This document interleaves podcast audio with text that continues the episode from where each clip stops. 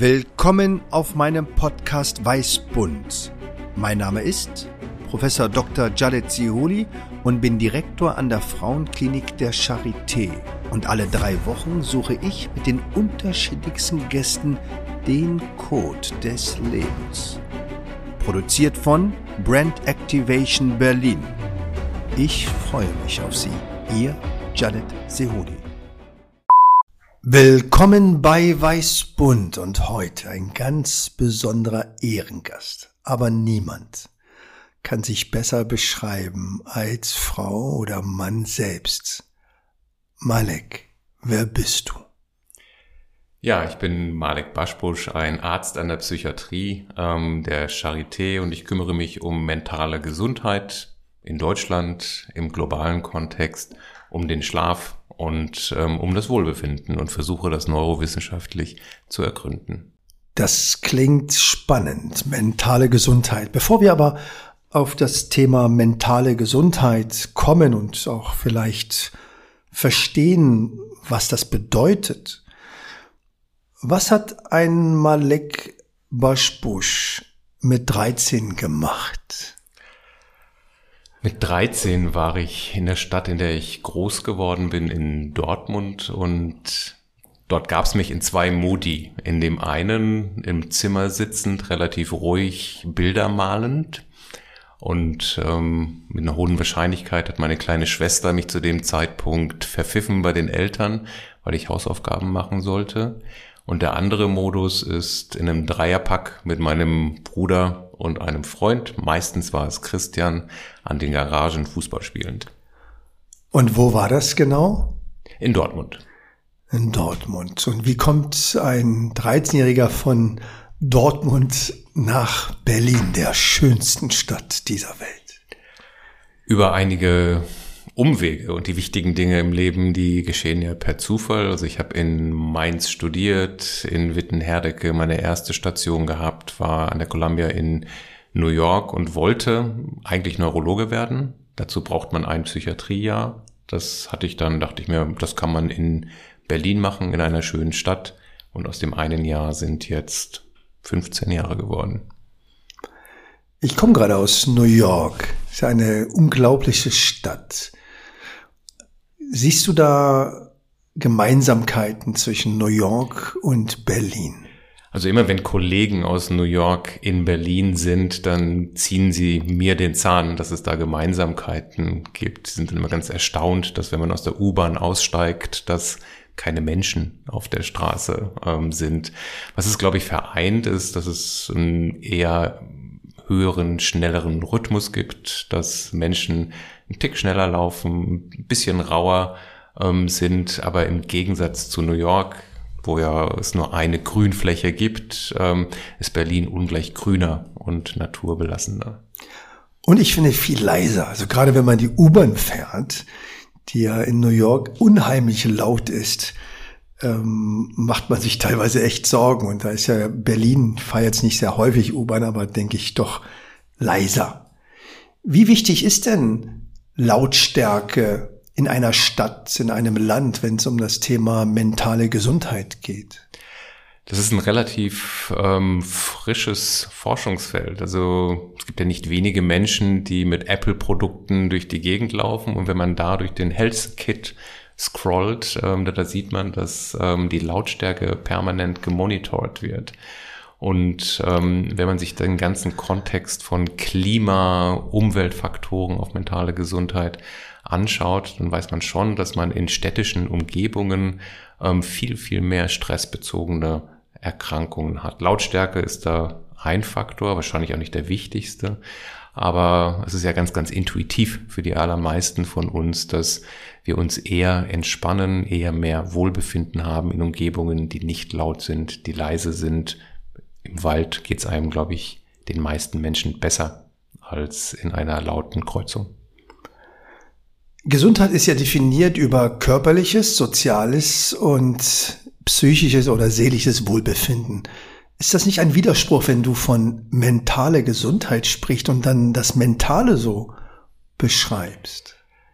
Ja, wir alle haben ja ein kleines Kuchenstück von der Gesundheit, um das wir uns kümmern. Wir versuchen jenseits dieser kleinen Kuchenstücke, die wir haben, auch die anderen Kuchenstücke auf der Platte im Auge zu behalten. Und ähm, es gibt in der ähm, Gemeinschaft derjenigen, die sich um mentale Gesundheit kümmern, diesen Spruch, there is um, no health without mental health. Und das, das illustriert, glaube ich, ganz gut, dass ähm, es auf der einen Seite die mentale Gesundheit eine zentrale Komponente der Gesundheit ist, aber umgekehrt, dass es auch ähm, eben nur ein Bestandteil von Gesundheit ist und dass man all die anderen ähm, Gesundheitsaspekte nicht aus dem Auge verlieren darf. Ja, und es ist, man kann es knallhart festmachen an Lebensjahren. Ja, also wenn ich jetzt zum Beispiel sage, dass Menschen mit mentalen Erkrankungen acht Jahre kürzer leben als Menschen ohne mentale Erkrankungen, dann liegt das eben nicht an den in Deutschland 10.000 Suiziden.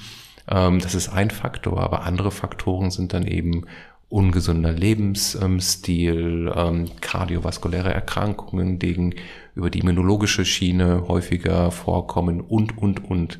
Das heißt, eigentlich ähm, ist das eng miteinander verwoben und eigentlich müsste für jeden Psychiater gelten, dass es ein Kunstfehler ist, das andere zu missachten. Und umgekehrt gilt es aber auch für jeden, der ähm, außerhalb der Psychiatrie medizinisch tätig ist. Und über welche Erkrankung sprechen wir, wenn wir über mentale Gesundheit sprechen wollen? Wenn wir von häufig nach selten gehen, ähm, ist schon der erste Platz hart umkämpft. Ja, also da würden diejenigen wie ich, die sich um Depressionen überwiegend kümmern, sagen, das ist die allerhäufigste Erkrankung. Ähm, wir stehen dann häufig in einem ganz, ganz engen Kampf mit denjenigen, die sich um Angsterkrankungen kümmern, aber Angsterkrankungen, ähm, Depressionen sind die häufigsten Erkrankungen. Ähm, Menschen, die sich um Patienten mit Psychosen kümmern, ähm, würden dann sagen, ja, ihr mit euren Prävalenzen, 15 Prozent, 20 Prozent Lebenszeit, das ist ja ganz nett, aber unsere Patienten erkranken früh und haben ein hohes Grad, einen hohen Grad an Behinderung ähm, werden aus der Gesellschaft, aus dem gesunden Leben ähm, gerissen. Auch wenn es nur ein Prozent aller Menschen sind, betrifft es ganz, ganz viele und es ist hochrelevant. Und eigentlich lohnt sich da dann eine Vogelperspektive. Ja, es gibt einen bunten Strauß an Erkrankungen. Menschen haben an unterschiedlichen Stellen ihre Sollbruchstellen ähm, und ähm, die sind alle fast gleichermaßen wichtig. Und kann man mentale Gesundheit denn messen? Die Kurzantwort ist ja. Und wie? Das ist die erwartbare Gegenfrage. ähm, man kann es ähm, auf ganz verschiedene Weise messen. Ja, also es, es gibt ähm, die die klassischen ähm, Möglichkeiten zu messen, das sind die Interviews. Ja, strukturierte Interviews, Beispiel Depressionen. Ähm, wenn du mir jetzt berichten würdest, du ähm, hast an, in mindestens zwei Wochen jeden Tag einen Zustand mit Niedergeschlagenheit, Interessenlosigkeit, Schlafstörungen, Appetitmangel, Lebensüberdruss, ähm, Gedanken, ähm, dann würde ich eine depressive Episode diagnostizieren. Dann gibt es Möglichkeiten, das zu quantifizieren in bildgebenden Untersuchungen. Da sieht man dann neuronale Netze, die verändert sind. Das hat aber nicht eine solche Präzision, dass man sagen kann, wir schieben jemanden in den Scanner und dann sehen wir, ähm, dass da diese Person an einer Depression ähm, leidet. Es gibt immunologische Veränderungen. Es gibt, das ist ein neueres Feld, ähm, digitale Endophenotypen. Ja, also wenn wir ähm, zum Beispiel weniger herumlaufen, unsere Herzraten ähm, sich verändern, unsere Herzratenvariabilität sich verändert, dann, dann sind das so Muster, die auf eine Depression, Angst und so weiter hinweisen können. Das heißt, es gibt ein breites ähm, Portfolio an Möglichkeiten zu untersuchen, zu messen. Der Goldstandard gegenwärtig ist aber noch ähm, das, was in der Medizin am wenigsten vergütet wird, aber für uns alle eigentlich das Wichtigste ist, nämlich das persönliche Gespräch. Ja, das ist großartig, trotz der Ära der Digitalisierung. Ich habe mal in einem ähm, Interview von dir gelesen, dass du dich ja auch wissenschaftlich mit Glück beschäftigt. Was ist denn aus wissenschaftlicher Perspektive Glück? Und wer sind die glücklichsten Menschen in dieser Welt, weil du dich ja auch mit globaler Gesundheit beschäftigt? Sind die Deutschen wirklich die unglücklichsten? Es freut mich, dass du das fragst und ich weiß, dass du ganz genau weißt, dass ich diese Art von Fragen überhaupt nicht mag, weil alleine der Begriff des ähm, Glücks schon, schon ein sehr wackeliger Begriff ist. Ja, es ist, ähm, das hatten wir glaube ich auch mal in der gemeinsamen ähm, Veranstaltung. Da hatte ein ähm, Schriftsteller gesagt, dass es eigentlich ein wunderschönes Wort ist, alleine vom Klang und vom Bild und mit dem Ü, mit den zwei Punkten, das ist ähm, quasi schon alleine der Anblick des Wortes, der Buchstabenkonstellation und Komposition Glück ähm, auslöst. Und ähm, aus meiner Sicht gibt es eine ganz, ganz wichtige Unterscheidung im Deutschen zumindest. Das eine ist Glück. Das ist häufig, wird häufig konnotiert mit etwas ähm, kurzfristigem ähm, etwas, was ähm, berichten Menschen, die Drogen nehmen. Das passiert, widerfährt uns, wenn wir ähm, zum Beispiel uns etwas kaufen, was uns gut ähm, gefällt. Und dann gibt es das, was ich aus meiner Sicht, und da würden, hätten vor einigen tausend Jahren viele griechische Philosophen auch ähm, das direkt unterstützt, was ich eher für das gute Leben halten würde. Eher so ein allgemeiner Zustand des Wohlbefindens. Und ähm, das ist etwas, was, glaube ich, ungleich schwerer zu erreichen ist und ähm, aber was erreichbar ist, ja und häufig durch kleine Zwischenschritte. Ähm, das schöne Bild gibt's dann oft von der Allee mit den Bäumen, wo wir am Ende der Allee gar nicht wissen, wo das Ziel ist. Wir wissen nur grob, da ist eigentlich, wenn ich diesen Weg gehe, was ganz am Ende ist, weiß ich gar nicht, aber das, das fühlt sich gut an. Das ist Wohlbefinden. Und der nächste Baum, den ich erreichen möchte, ist dann vielleicht, dass ich erreiche, ähm, dass ich den Moment ähm, genieße, dass ich ähm, mich mit Menschen umgebe, die mir wertvoll ähm, sind. Und ähm, das ist aus meiner Sicht etwas, was ähm, absolut erstrebenswert ist und was so die andere Seite der Medaille ähm, auch von Depressionen ähm, ist, nämlich wenn wir unsere depressiven Patienten fragen, ähm, was, was, was Glück ist, ist ja kontraintuitiv, dann berichten sie aber, wenn sie aus der Phase raus ähm, sind, dass es genau solche, solche Dinge sind. Und der aufmerksame Interviewer hat an dem Moment gemerkt, dass ich die Frage gar nicht beantwortet habe, oder? Wer die glücklichen Menschen sind. Aber ich kann es ganz allgemein sagen, das sind diejenigen, ähm, die es eben schaffen, diesen Zustand des Wohlbefindens zu erreichen mit diesen vielen kleinen ähm, Schritten. Und wenn man einmal durch soziodemografische Daten ähm, durchgeht, dann gibt es so ja, putzige Schaufensterstudien, in denen man guckt, ähm, Korrelation, wie viel verdiene ich und ähm, wie ist mein Wohlbefinden. Und da ist es dann häufig so, dass es ähm, so ein Paradoxon gibt. Also je am Anfang steigt es ganz eindeutig. Ja, also je mehr ich verdiene, desto glücklicher ähm, werde ich. Dann kommt so, ein, so eine Plateauphase, wo es dann nur noch langsam ähm, ansteigt. Ja, und daraus machen dann manche Leute ähm, 50.000 netto ähm, das ist erstrebenswert, alles darüber braucht's braucht's nicht, aber das würde ich anhand dieser schmalen Daten nicht ähm, unterschreiben. Und ein allerletzter Punkt, ähm, was, was ich eine wirklich schöne Studie finde, und die ist wirklich auch robuster, ist eine Studie, wo es ums Alter geht, ja, Korrelation, Wohlbefinden und Altern. Was, was wäre da dein Take? Was würdest du sagen? Was passiert mit dem Wohlbefinden mit zunehmendem Alter. Dass das steigen kann. Aber ist das logisch? Nein, aber ich, mein Gefühl. genau, aber das ist genau das richtige, richtige Gefühl, weil ähm, wir würden ja sagen, im zunehmenden Alter verlieren wir soziale Netze. Wir werden gebrechlicher, wir werden kränker, wir haben weniger Selbstkontrolle, ähm, wir verlieren unsere Berufe. Irgendwann gehen wir in, in, in Rente. Also lauter Faktoren, von denen man sagen würde, dass das fördert nicht wirklich das Wohlbefinden. Aber da gibt es dann eben dieses Emotionsparadoxon, ja, dass, dass man sieht, Steady State, je älter man wird, desto besser das Wohlbefinden. Ja, spannend.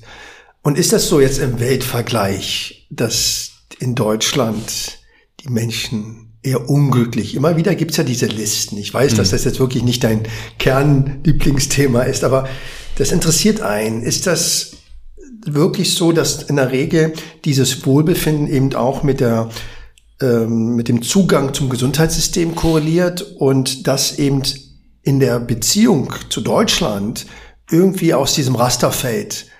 Und was könnten die Gründe sein? Hm. Also bei diesen globalen Vergleichen, das sagt viel mehr über Gesellschaften aus als über Individu Individuen, die dort leben. Ja.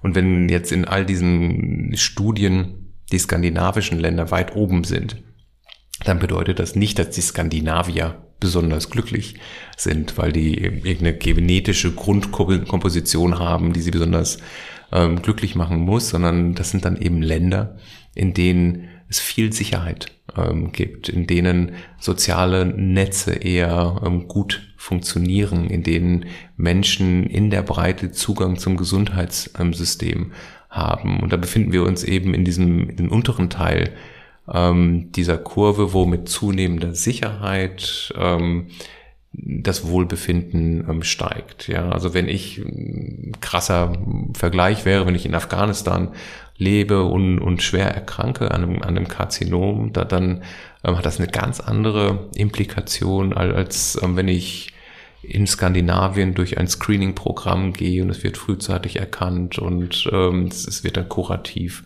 ähm, behandelt. Und das macht natürlich in Summe etwas mit dem Wohlbefinden einer ganzen Nation.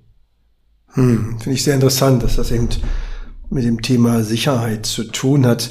Du beschäftigst dich ja wirklich weltweit und ähm, du durchsprichst eigentlich auch dieses Muster, was man ein, was man glaubt, ein Psychiater so macht. Wie sieht denn dein Tag aus als Psychiater an der Charité? Immer anders. Ähm, meine Kinder sagen, dass mein Arbeitsplatz Fahrrad oder Auto ist, weil, weil ich mich zwischen den Campi ähm, bewege. Aber was, was ich, was gegenwärtig, ähm, wenn ich jetzt einfach den, ich nehme mal den, den Dienstag, weil das so ein mhm. ganz typischer Tag gewesen ist. Da bin ich ähm, in, in der Früh in der Klinik gewesen. Ähm, ich sehe noch Patienten dienstags dort auf einer Station, die sich um Mutter-Kind-Gesundheit ähm, kümmert. Ähm, dort, dort habe ich dann das schöne Szenario, dass, dass ich dann die Mütter mit postpartalen Depressionen auf dem Weg der Genesung begleiten kann und dann acht Kinder unter zwei Jahren ähm, dann in den Visiten jeweils ähm, sehen kann. Das sind häufig sehr, sehr ähm, positive Interaktionen, weil das gut behandelbare Erkrankungen sind. Ähm, Im Anschluss bin ich dann an dem Tag in das Schlaflabor gegangen, welches ich ähm, dort leiten darf mit einem tollen Team, haben dann einige strategische Dinge besprochen und dann habe ich mich auf den Weg gemacht nach Mitte, um ähm, neue Räumlichkeiten anzuschauen für ein Projekt, bei dem wir uns um ähm, die Gesundheit, Unterstützung der Gesundheit in der Ukraine ähm, kümmern. Also das ist so ein vielleicht ganz paradigmatischer Tag ja. in meinem Leben. Großartig, ein Schlaflabor. Wer soll denn in ein Schlaflabor?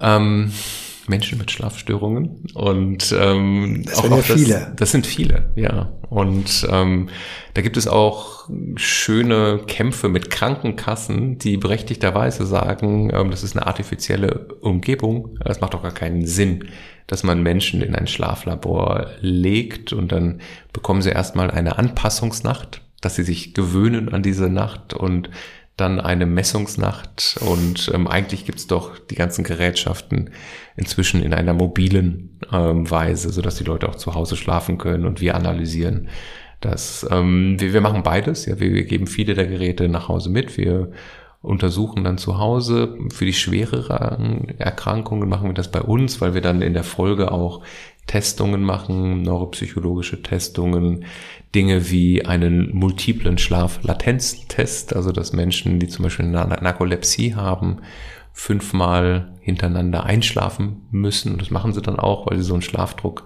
haben innerhalb von festgelegten Zeiträumen tags, tagsüber.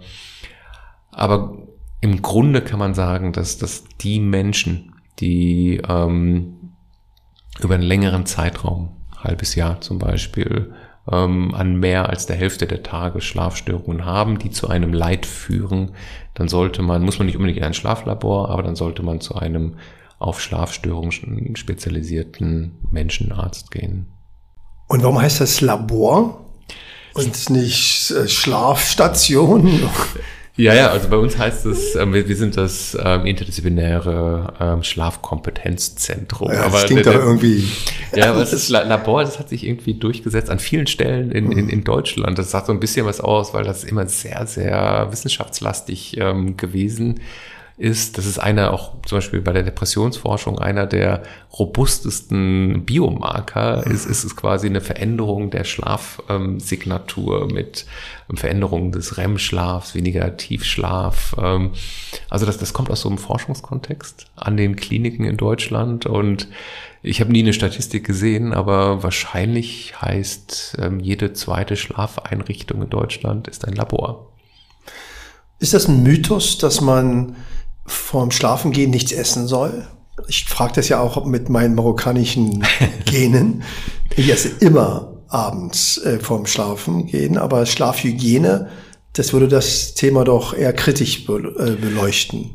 Ja, aber auch da dürfen wir individualisieren. Also wir haben, wir, wir händigen unseren Patienten, Patientinnen ähm, oder auch Gesunden, die, die jetzt nicht erkranken und die wir begleiten, wenn, wenn sie ähm, zum Beispiel weiß nicht, lange transatlantische Flüge machen und Unterstützung brauchen, um, um Jetlag ähm, zu ähm, Folgen zu, zu vermindern, da gibt es halt die klassischen Schlafhygiene-Regeln. Ja, also wenig essen, kein Kaffee, ähm, dass ähm, man moderat sportlich aktiv ähm, sein, sein sollte, ähm, nicht kognitiv aktiv sein, ähm, vorm Schlafen gehen.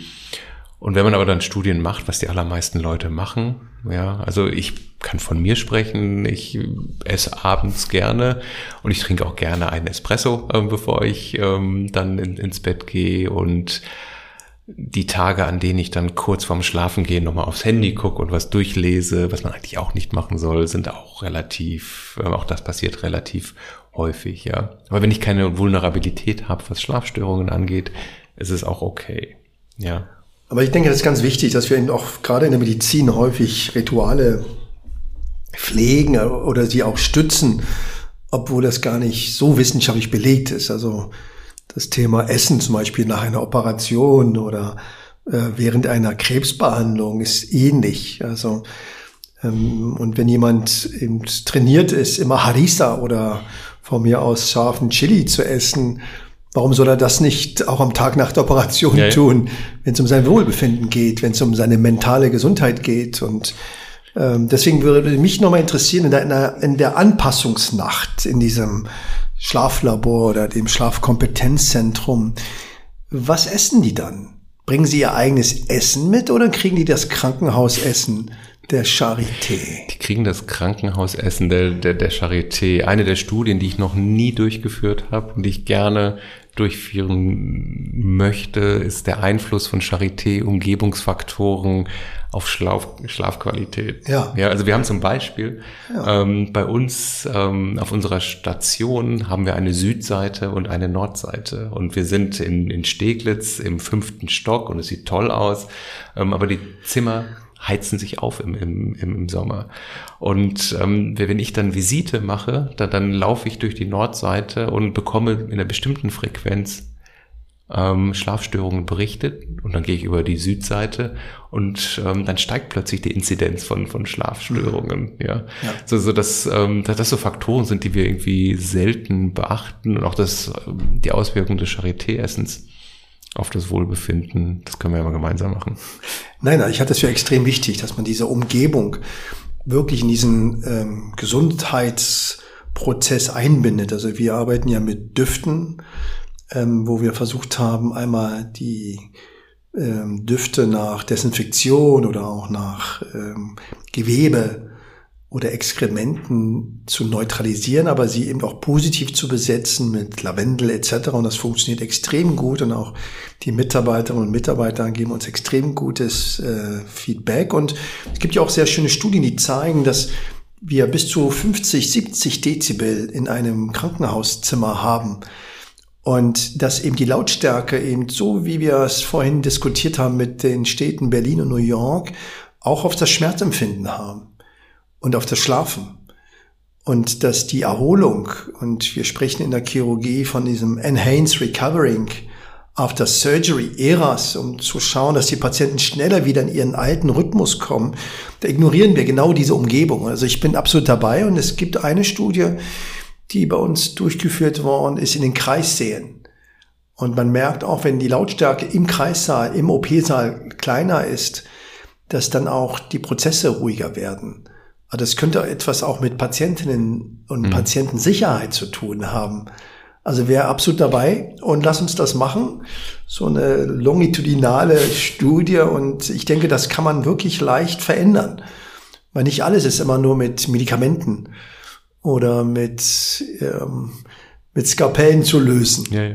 Ja, ich habe da anekdotisch eine, eine Geschichte, wo, wo, wo so die Hightech-Medizin auf Umgebungsfaktoren trifft. Das war so eine Studie, die wir durchgeführt haben, ähm, mit neuronavigierten Hirnstimulationsverfahren, Magnetfelder, die individualisiert ähm, zur Behandlung von Depressionen eingesetzt worden sind. Einmal in einer Scheinbedingung und einmal in der echten Bedingung. Mhm. Und ähm, wir hatten zwei MTAs, die diese Studien durchgeführt haben. Einmal ähm, eine sehr, sehr empathische ähm, MTA, Steffi, die immer für Ruhe gesorgt hat und und die andere war so eine typische Berliner Pflanze. Und ähm, dann haben wir verglichen ähm, die Verum gegen die Schambedingung, also die Scheinbedingung, die Scheinstimulation und haben keinen Effekt gesehen. Ja, also es war egal, ob, ob wir mit den ganzen neuronavigierten Voodoo die Magnetfelder hochintens gegeben haben oder nicht. Kein Unterschied, ob es gegen Depressionen hilft. Und dann kam der kluge ähm, Postdoc auf die Idee, mal Steffi gegen die andere zu kontrastieren. Und das Ergebnis ist gewesen, dass, ähm, dass es einen Rieseneffekt gegeben hat. Ja, also das heißt, wir hätten diesen ganzen Voodoo weglassen können, aber die die ruhige, empathische Art ja. von Steffi versus ähm, die andere MTA, das hat den Effekt ähm, gezeigt. Und das ist irgendwie ein schönes Bild. Absolut. Für das, was wir erreichen können. Ja, ich glaube das wirklich. Also ich bin ja auch Wissenschaftler wie du, aber ich glaube, dass diese Interaktion des medizinischen Personals mit den Menschen, die unsere Hilfe brauchen, tatsächlich einen therapeutischen Einfluss hat. Und es gibt ja Studien, die zeigen, dass eben, wenn Menschen an Krebs erkranken und sie in sozialer Beziehung, in Partnerschaft sind, im selben Tumorstadium eine bessere Prognose haben als Menschen, die eben nicht interagieren. Und ich glaube, dass wir Ärztinnen, aber auch die Pflegenden ähm, Teil des sozialen Netzwerkes sind und dass dieser Prozess mehr ist als nur Placebo. Und wir das irgendwie immer als selbstverständlich nehmen oder eben denken, man muss nett sein, damit man keine Beschwerden bekommt. Aber ich glaube, dass es ein heilsamer Einfluss ist. Ja. Und, Absolut, ja. Und das ist, ähm, denke ich, wissenschaftlich schwierig. Du bist ja jemand, der tatsächlich forscht und auch ihr ja auch das visualisiert. Ihr guckt ja, wo, in welchem Bereich des Gehirns was irgendwie abläuft. Richtig? Das machen wir, ja. Wo ist die Liebe versteckt?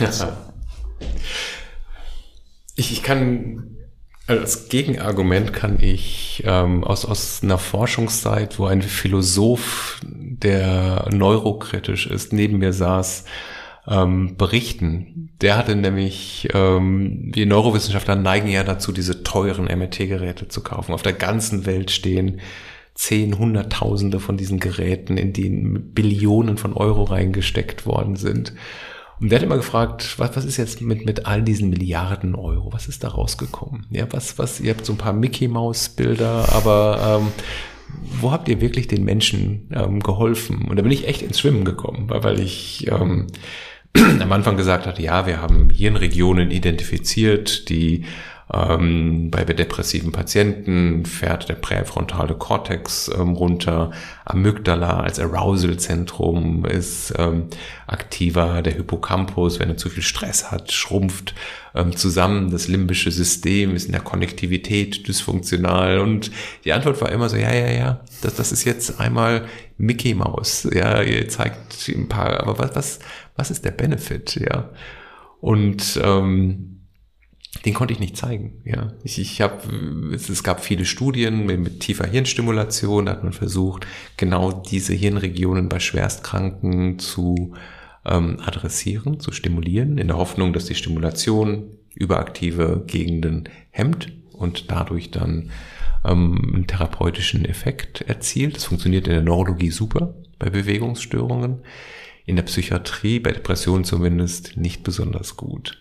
Ja, so dass ähm, über diesen Schlenk ich auf die Frage antworten muss, ähm, wo die Liebe ist. Ähm, dort könnte man wahrscheinlich mit entsprechenden Untersuchungsszenarien ähm, darstellen, dass ähm, wir ein Hyperarousal haben. Ja, dadurch ist die Amygdala ein, ein wenig ähm, aktiver. Die kognitiven Prozesse, die im präfrontalen Kortex ablaufen, verändern ähm, sich in einer, in einer Weise, wenn man saliente Bilder von der Person, in die man sich verliebt sieht, äh, wenn man die sieht. Ähm, aber das ist eben nur äh, so wie bei ähm, ähm, Magritte, das ist, das ist keine Pfeife, das ist das Bild einer Pfeife. Ja, das ist nicht die Liebe, sondern es ist das Bild. Ähm, Aber das kann man durchaus verorten. Das kann man im Gruppenvergleich verorten, ja. Und, und da wird's dann auch wieder, genau da ist das Problem. Ja, aktuell, wenn ich ähm, 100 Leute in den Scanner lege und ich zeige diesen 100 Leuten, wenn wir jetzt weggehen von dem Beispiel der ähm, der, der Liebe, sondern einfach angsteinflößende Bilder und wir kontrastieren diese angsteinflößenden Bilder gegen ähm, neutrale Bilder. Ja, und ähm, dann, dann würde man dort, dort sehen, Amygdala ist überaktiv, weil die Menschen Riesen-Arousal ähm, haben. Ja, dann kann man, dann steht dann in den Newspapern, stand dann früher, wir haben das Angstzentrum entdeckt. Genau. Ja, und dann müsste man ja sagen, ja, das ist doch cool. Jetzt haben wir das Angstzentrum, das können wir doch beeinflussen. Ja, mit irgendwelchen Sonarzellen, mit irgendwelchen ähm, Dingen von, von außen, Stimulationen.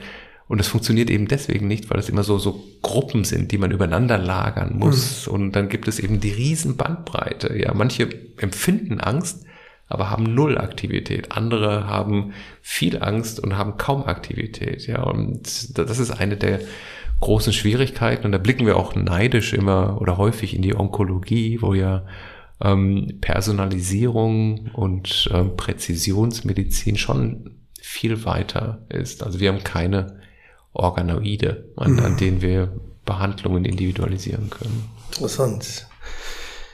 Noch ein Thema, ähm, weil du ja so breit wirklich unterwegs und aufgestellt bist. Einmal die Frage, was ist ein Trauma? Was macht ein Trauma zum Trauma? Und was ist die beste Therapie oder Vorbeugung? Und wir reden über Kriege, wir reden über finanzielle Krisen, über Jobverluste, über Ehepartnerverluste. Also was macht ein Trauma zum Trauma? Wenn man die DSM-5 ICD-Kriterien ähm, nimmt, dann ist das ein Ereignis von ungekanntem Ausmaß, was die persönliche Integrität ähm, bedroht, ähm, plus eine körperliche Reaktion ähm, darauf. Und ähm, so ist dann ein Trauma ähm, definiert. Ich bin kein großer Fan von diesem A von der Definition. Ich finde sie aber immer noch besser als diese breite Verwendung ähm, in, in der Allgangs All Alltagssprache. Ja, das ist ja alles ein Trauma. Ja, irgendwie jemand fährt bei Rot über die Ampel und ich hätte über den Fußgängerweg gehen können, dann bin ich traumatisiert. Ähm, ich weiß nicht, muss fünf Minuten wegen Klimaklebern ähm, im Stau stehen, bin traumatisiert. Ja, auch da bin ich, ich bin schon dafür, dass, dass man diesen Begriff ganz, ganz eng und ganz, ganz für, für, für diese außergewöhnlichen Ereignisse ähm, vorhält. Und dass das, es gibt eine schöne Seite des Traumas. Auch das ist jetzt kontraintuitiv. Ähm, aber wir Mediziner neigen ja immer dazu, ähm, uns das Pathologische anzuschauen. Ja, es gibt ein Trauma, dann gibt es eine posttraumatische Belastungsstörung und die muss dann behandelt werden. Ähm, wenn man sich aber 100 Menschen anschaut, die ein Trauma erleiden, zum Beispiel gegenwärtig in der Ukraine, dann, dann ist es so, dass von denen ähm, etwa 75 Prozent kein Trauma, keine posttraumatischen ähm, Belastungen ähm, haben. Ja, die, denen widerfährt Schlimmes, aber sie haben keine Symptome. Ja, wir haben da Studien zugemacht bei, bei ähm, im Bürgerkrieg in, in Syrien.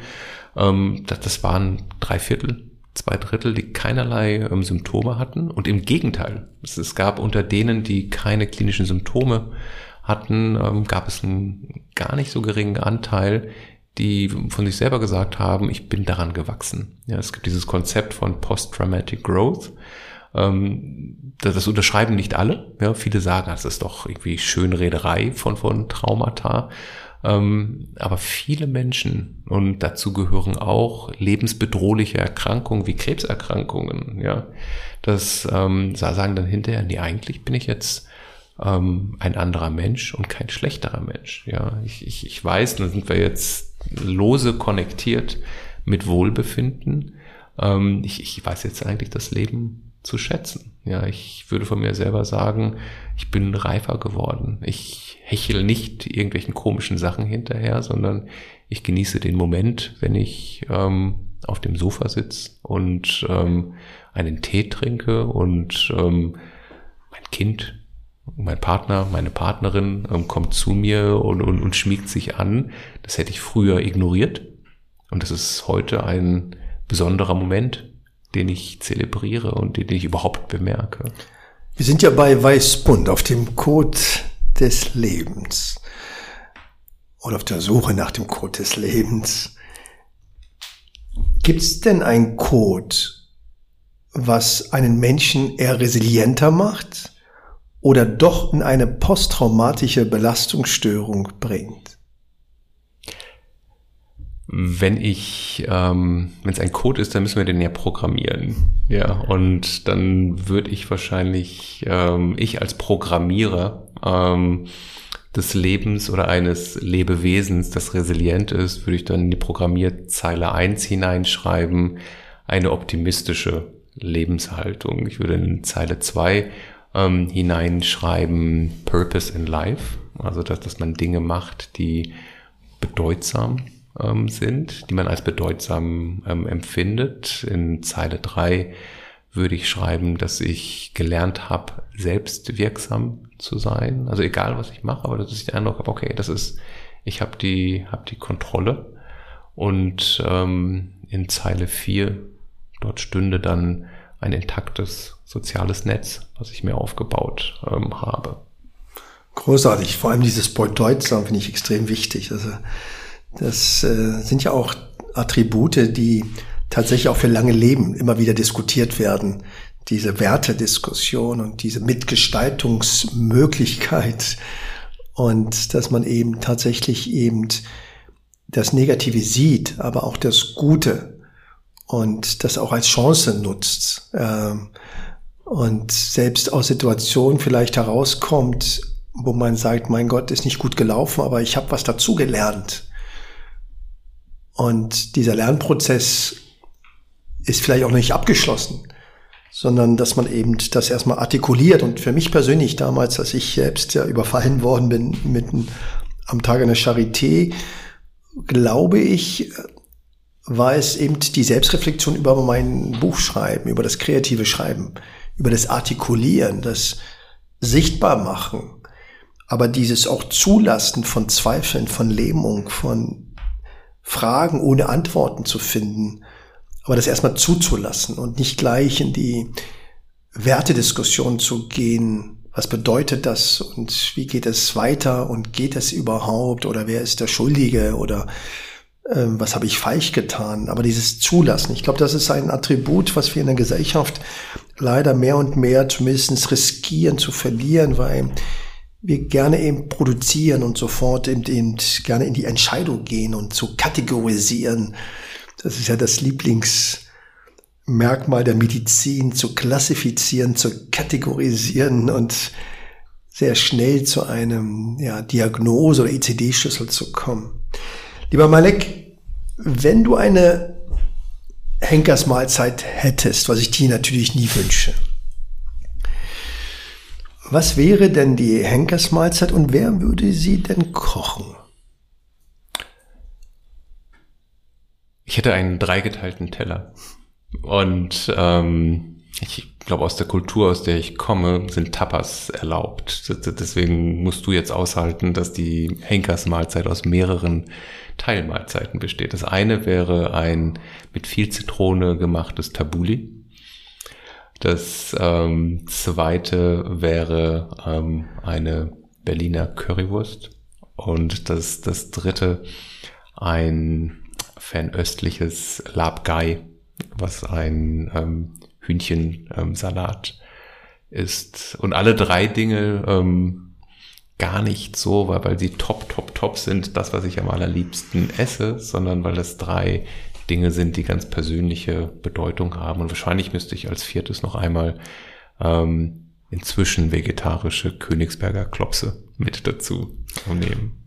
Also wir hatten ja schon sehr viele Gäste bei Weißbund, aber noch niemand hat mir jetzt ein Gericht genannt. Also du weißt, wie man lange und gut lebt und äh, forderst das auch ein. Es ist für mich eine große Freude, dich als Kollegen an der Charité zu haben und äh, bin auch wirklich beeindruckt über das, was du tust, sowohl regional für diese Stadt, aber auch für diese Welt. Du engagierst dich auch viel für Flüchtlinge, jetzt auch in der Ukraine, in der Krisensituation des Krieges und bist trotzdem aber so humanistisch und so menschlich. Deswegen war das für mich ein Muss, dich zu Weißbund einzuladen. Vielen, vielen Dank. Ich danke.